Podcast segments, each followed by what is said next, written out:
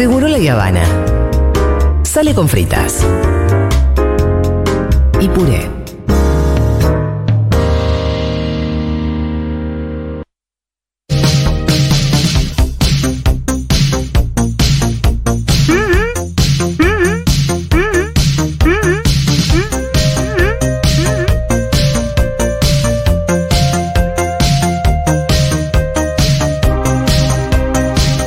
Esa tortita, Fito? Increíble. ¿Sí? Una locura. Gracias, despiértate Carola, que nos mandó un brownie con dulce de leche, crema, merengue y frutos rojos. Oh, No, no, no, no, ustedes no se dan una idea. Yo la semana Dios. pasada probé el lemon pie. Oh. Increíble. Pero viste cuando cada cosa tiene la consistencia que tiene que tener, porque recién dijiste muchos elementos. No, pero Sí. todos perfectos. Y cada una tiene la consistencia que tiene que tener y el sabor que tiene que tener. Y cada una tiene mucho sabor. No es que es una bola del mismo sabor. Sí, sí. Ay, Dios. Em, concepto de pastelería moderna, fresca, de alta calidad. Todos sus productos se realizan a pedido, lo que garantiza una frescura y sabor inigualables. ¿Cómo es el Insta? Los pueden seguir en Instagram en arroba despiértate Carola. Bueno, muy bien. Hola. Ya está. Hola, Julita. Luca Fauno. Quiero decirles, quiero contarles que Julita Mengolini estuvo haciendo European Runway el Oh. otro día en la plaza Parque de No, la no Estación. llegué, no llegué casi. Tiró, tiró unos pasos porque mi familia Bien. llegó tarde. Mi, mi hermanito, rarísimo Dami, Dami TPK, que es más puntualo, llegó a Augusto y estábamos con Julita.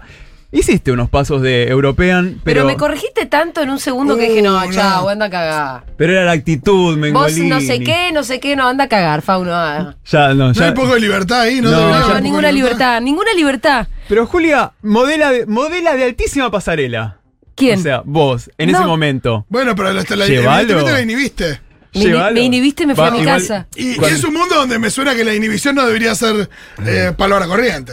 No, pero eso sí, para los paqui, o sea, no, nosotros somos todas estrictas porque modelos internacionales. Muy bien. No, igual Julita lo, lo digo, pero bueno, cuando esté con la mami, mejor, mi mami Laurent, ella tiene paciencia. A mí, Es que- a mí me cargan por cuchillera. Ah, bueno, viste, eso es lo que yo Sí. sentí. Me Enseguida. Enseguida sentí los cuchillos. mi hermano Michi, mi, mi hermano Michiru y yo somos los hermanos cara de horta, así tipo, meh. No, ¿Cómo? eh, yo nos encontramos en el parque de la estación y justo iba a Fuimos ver a ver ahí un. al Sí, centro en- cultural. En la familia, en la familia de. Sí. de- ay, perdón. De Bol en de Tropicalia. Bol- de Bol, sí, en Tropicalia. Eh, hay mamis, hijes eh, y hay, hay tías. Eh, bueno, hay príncipe. Dentro de la familia, dentro de la familia está madre, padres o sadres. Nosotros tenemos a madre Laurent y tenemos al prince, a la princesa Vix y al príncipe eh, Michiru, que son como dentro de la house. Pero también sí tenés tías, digo, hay madres de otras house que, que a mí me recuidan y todo, y son mis tías. Yo siento que sería un poco un tío, quizás. Es que Vos serías.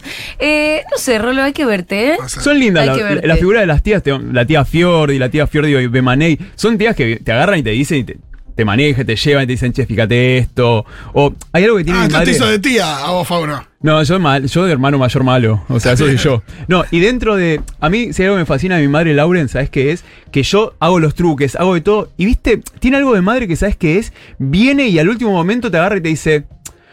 Te falta esto.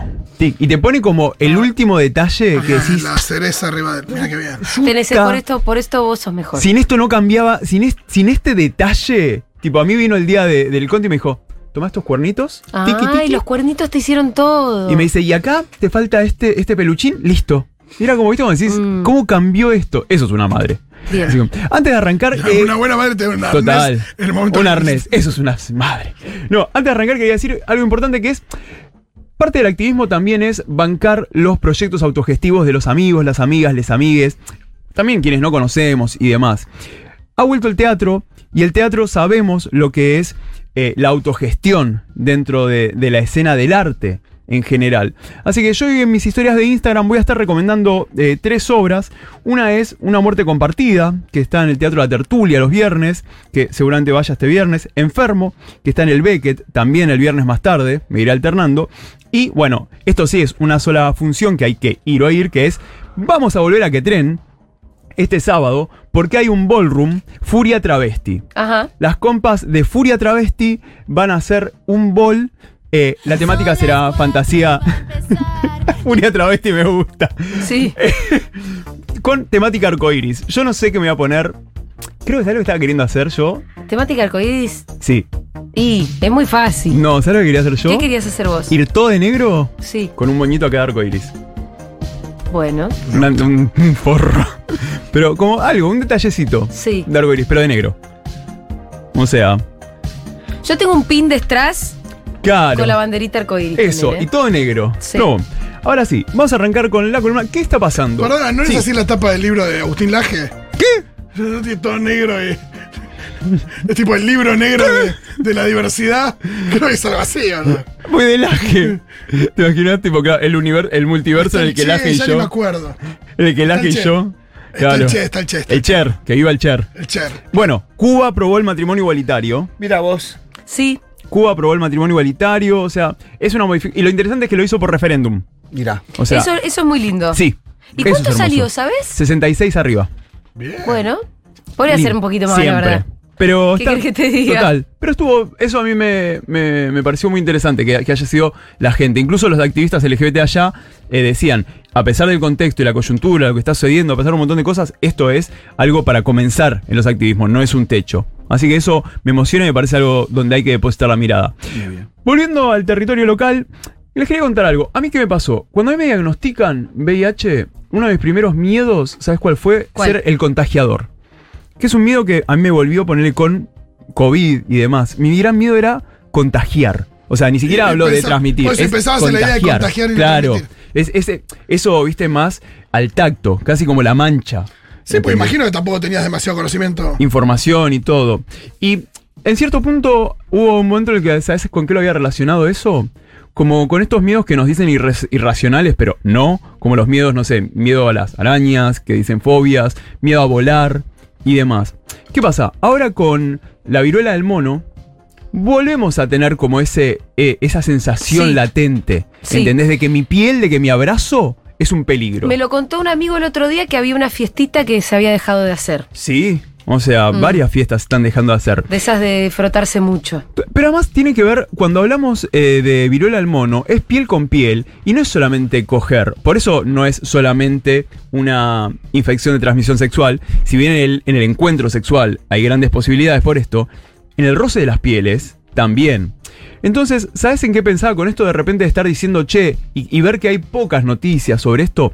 Y relacionado con este miedo a volar, me acordaba del episodio de la dimensión desconocida. Ah, el del Gremlin. Sí, Uy, en buenísimo. el que sos la única persona en un avión gritando, che, ¿está pasando algo? Y el Sí. consenso te mira como... No "Mm, pasa nada". No, el loquito, el loquito y demás. Algo que me, me parece preocupante, o por lo menos ocupante, es que se está haciendo en este momento eh, la Conferencia General de la Organización Panamericana de la Salud. Y tanto México como Argentina, ayer la escuchamos a la ministra Carla Bisotti, que estuvo acá en este programa hablando de esto, diciendo que como hasta ahora se registran 350 casos de viruela del mono, para mí es un subregistro. Cuando tenés ese número oficial, Algunos claramente la calle está hablando de otros números. Y, Claro. y se entraba como, si bien no dijo no vamos a comprar vacunas, se entró como que hasta que no haya una emergencia epidemiológica declarada, como que seguir en la comunicación y demás. O sea, a ver, La prevención. sí, pero ¿qué pasa? Incluso cuando hablamos de prevención combinada para VIH, por ejemplo, ¿de qué hablamos? Hablamos de una medicación y de los cuidados a tener. Y acá yo personalmente opino que debería ser lo mismo. Deberíamos tener una vacuna, sobre todo porque una vacuna que existe. O sea, y además, obvio, los cuidados. No estamos pidiendo una vacuna para salir a culear como si se, se terminara el mundo o lo que sea. No, tiene que ver con esto, con la vacuna existe. Y también... Y, y- y la vacuna esa que, que- que- ¿cuánto debería abarcar de la población? ¿A En toda realidad, la población? O? Sí, pero lo que hay que hacer en estos casos es ¿para qué decimos que la estadística dice que la mayor cantidad de personas son los varones gays o los hombres que tienen sexo con hombres? Para empezar por ahí. Sí. O sea, si tenemos mil vacunas, por ejemplo, bueno, las primeras irán a A- estas a personas. grupo, claro. Sobre todo a personas inmunodeprimidas y demás. Digo, no es traigan las vacunas para los trolos, no. Es comencemos por acá y después vamos ampliando. Pero ¿qué pasa? Al esto, al plantear de que no hay una no hay una, mm, una eh, alerta epidemiológica declarada, que la debería declarar el consejo seguramente asesor y demás, no es solamente el ministerio. Hay todo un- un aparato, pero no están las vacunas. Y por otro lado, Existen, pero no están. Pero además no están, están en faltantes en el mundo. Ajá. O sea, que también, eh, a mí lo que me preocupa es que incluso ayer escuchando eh, en la OPS los distintos diálogos y demás, na- la, pocas veces la mirada recae sobre, che, ¿por qué nadie se está haciendo la pregunta de, che, de vuelta, soy yo el gritando, hay un critter, Sí. che, ¿por qué un solo laboratorio en el mundo hace la vacuna? ¿Entendés? Es como, de repente, hay caso, casi algo como... Vos decís que a la gente le está chupando un huevo y esto. No es que le está chupando un huevo. Me parece que, que están derivando, que están hablando de eh, algo necesario, como por ejemplo la comunicación en prevención y demás, sin lugar a duda, pero no estamos hablando de lo importante, no estamos hablando de lo urgente, de por qué un solo laboratorio lo hace, porque fue lo mismo que hablamos en su momento con vacunas de COVID. Eh, no estamos hablando de por qué no está vacunando. O sea, relegar a que sea solamente la comunicación. ¿Y cuál es la comunicación? Eviten el contacto, eviten esto. Y sabemos eso a qué, es, a qué refiere. Es, o sea, obvio que yo voy a tener mis cuidados. Sí, sí, es decirte, deja de garchar y, y- y limitar el placer es la salida más chota, la verdad. y además no ¿viste? solo, o sea, lo que decías vos recién de cortar la fiesta, ¿no? Sí, sí. La fiesta no es solamente una fiesta porque, ah, pues, es una es lo mismo que yo te dijese, por ejemplo, Pitu, corten las canchas. O sea, la cancha no es Sí, tu claro. diversión, es algo identitario. Sí. O sea, bueno, pero que le- la diversión es totalmente legítima de cualquier Total. manera. Yo te digo, yo entendería, así como nos pasó durante la pandemia, que nos tuvimos que guardar Claro. durante más de un año, absolutamente todos. Decir, bueno, aflojar con la fiesta durante un tiempo duda. en la medida en la que haya un horizonte. Con una vacuna debe en ser, mano. Claro, debe ser más terrible decir, bueno, yo aflojo con la fiesta, pero ¿hay alguien que se esté preocupando o no? Prevención Porque- combinada. Es lo que te decía recién. ¿Sabes qué? Esto se puede hacer, incluso cuando apareció la vacunación COVID, ¿qué hicimos? Fuimos lentamente retomando y demás. Pero ahora, si vos me decís, che, corten ustedes con todo eso, pero las vacunas no te las voy a dar. Que, o sea, ya te digo. Claro, no, no tenés un horizonte. Y además, imagino que también una cosa que, que afecta es la pospandemia de COVID. Hay una cosa respecto de, imagino, Fito. cierta negación frente a eso, no querer asumir que. Ay, además otra vez me voy a guardar. Y además, y lo, y lo más, eh, no sé si es lo más, porque esto no es categórico, pero lo, lo que sí es fuerte es que sea un recorte tan eh, homodiante, no, so- no, no lo dirijo al ministerio actual, sino mundialmente Sí, sí, sí, en el mundo, que sea el mensaje. Porque sin lugar a duda el ministerio tiene responsabilidad, sí. Eso, eh, y incluso yo bancando tanto la gestión de Bisotti, que acá ha estado, hemos charlado, digo, pero creo que es un espacio, pero Carla Bisotti no es la que está mandando patrulleros a la puerta de los colegios, es un espacio donde podemos charlar, donde tenemos este debate. Sí, sí, claro, donde vos le podés decir, "Che, Carla, ¿qué onda?" No estoy de acuerdo con que no estén las vacunas. O sea, de hecho, la Organización Panamericana de la Salud eh, lo que está haciendo es algo que se llama compras de un mecanismo llamado rotatorio, en el cual compran y desde ahí después los estados hacen el pedido para las licitaciones, para conseguir, o sea, se está haciendo de esa manera. Y en la conferencia de la semana pasada, del día 21 de septiembre, eh, la Organización Panamericana de la Salud dijo que iba a haber, eh, que, que estaban en la compra y demás, que hay países interesados, pero no dijo qué países. Y ayer, escuchando no solamente a, eh, Argentina, también México y demás, hablando de esto, de los casos están en baja y demás, no podemos negar lo que pasó en Estados Unidos y en España, que si bien sí tenían arriba de 5.000, 7.000, 8.000 casos, con las vacunas se redujo, pero se redujo a ínfimo, Ah, lo que está, algo que está Y, y no teniendo que vacunar a toda la población, lo que estamos diciendo. total, o Porque sea, uno, uno hoy parecería medio difícil, digo, si ya la cuarta dosis se la da muy poca gente, que gran parte de la población se dé una. Se, se dé una vacuna contra algo que no aparece en los medios, porque aparte está súper Bueno, visibilizado. Total, y además también sabes lo que me preocupa, Eh, hablar de números. ¿En qué sentido me preocupa hablar de números? Que, que ayer se diga, son 350 casos registrados hasta ahora de vuelta, sin nombrar, eso sí me parece preocupante, sin nombrar el subregistro. Sabemos lo que es un subregistro, sabemos que hay más casos, sabemos que a veces vas sin saber lo que es, sabemos que por ahí vas a un hospital y te mandan a casa diciéndote, no, esto es algo que nada que ver. Pero más allá de eso, es... ¿Cuántas personas tienen que caer con viruela del mono? Claro, para que sea Para importante. que alguien se vive. O sea, imagínate llega a caer Sí. mi mejor amigo. ¿A partir de es qué número mundo, de ¿eh? personas pasa a ser algo importante? ¿Qué, ¿Y es de la discusión, quiénes? qué es la discusión que se daba con, con no sé, personajes como Tetaz o cualquier otro que, que decían, bueno, vamos, vamos a contagiar? Digo, hay como una especie de, de un costo que quería que la sociedad asuma un costo de, de muertes o de contagiados, como si. Total, y además esto, ¿no? O sea, una persona es un universo. ¿A qué voy? A mi mejor amiga, mejor amigo, demás. Llega a caer con una viruela del mono y yo la tengo que ver un mes con lidocaína en las, en las lesiones porque duelen como la reyuta padre. Eh, tres días con 39 grados de fiebre. Por ahí la agarra y hay amigues que les ha agarrado y les ha agarrado muy leve, capaz que sin, sin Sí, marcas sí, sí. y demás. Pero, ¿qué tengo que ver? Y, y esa persona es un diálogo de, che, ¿por qué tenemos que caer en esto? Y de vuelta, no es solamente Argentina. Es global. Perú está zarpado en casos. México, mis amigos de México me están diciendo que están eh, pre- evaluando presentar eh, amparos contra el Estado para conseguir vacunas. O sea, no puede ser que desde las poblaciones tengamos que llegar a esos extremos. Che, Faunis, ¿y la, la cómo se, viene- se está presentando acá el, la sintomatología, se dice? Lo que pasa es que es, bueno, son las lesiones en la piel. Sí. Pero Es- no son como, también seamos justos con esto, no son las fotos que te muestran en los sitios no. de la pero BBC un- Mundo. pero es un problema.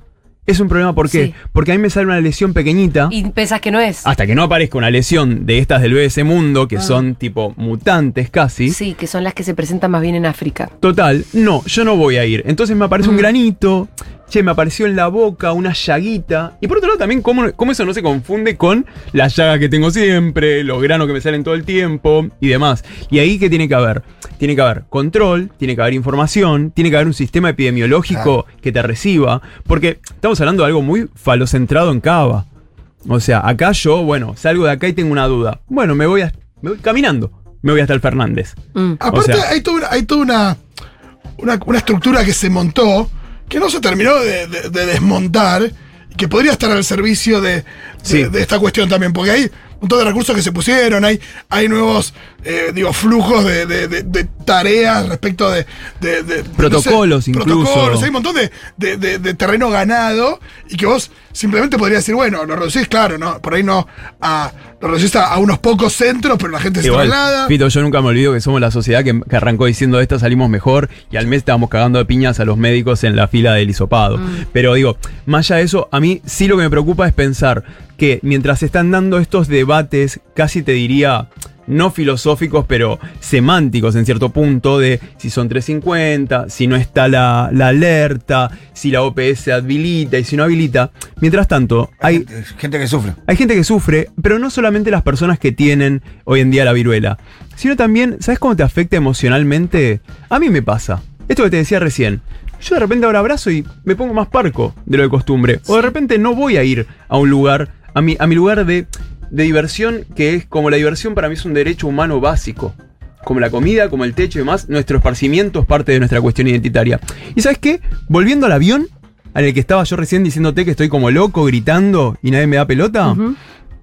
¿Hacia dónde va ese avión? Ese avión tiene escala. Primero, en noviembre en la Marcha del Orgullo. El año pasado éramos 800.000 personas Sí. en la Marcha del Orgullo. Y ahí no estábamos culeando. Bueno, creo que no todas. Pero. Sí, frotándose. Frotándose. Ahí fue, su, ahí fue tu participación hermosa de, En C5N. de CNTL, sí. Sí, sí, sí, que todavía me están persiguiendo el, el culo en C5N. De hecho, todavía tengo la marca de la tanga, hermoso. O sea, te decía, este avión va directo a la Marcha del Orgullo, con 800.000 personas en cuero, frotándose, fregando, pasando una por al lado de la otra. Que de vuelta, es lo mismo que un partido, es lo mismo que un montón de situaciones. Pero bueno, conociendo este caso, ¿hacia dónde más va este avión? Va hacia el verano. Que. Frotarse. claro, frotarse, frotarse. Claro. Y este avión también a dónde va.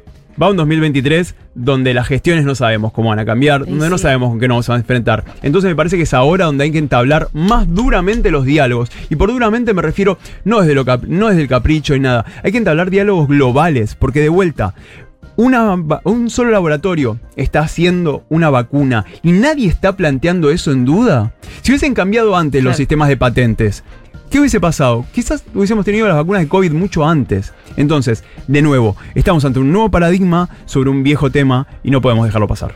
Muy bien, muchas gracias Lucas Fauno. Nos Gracias. vemos el miércoles que viene.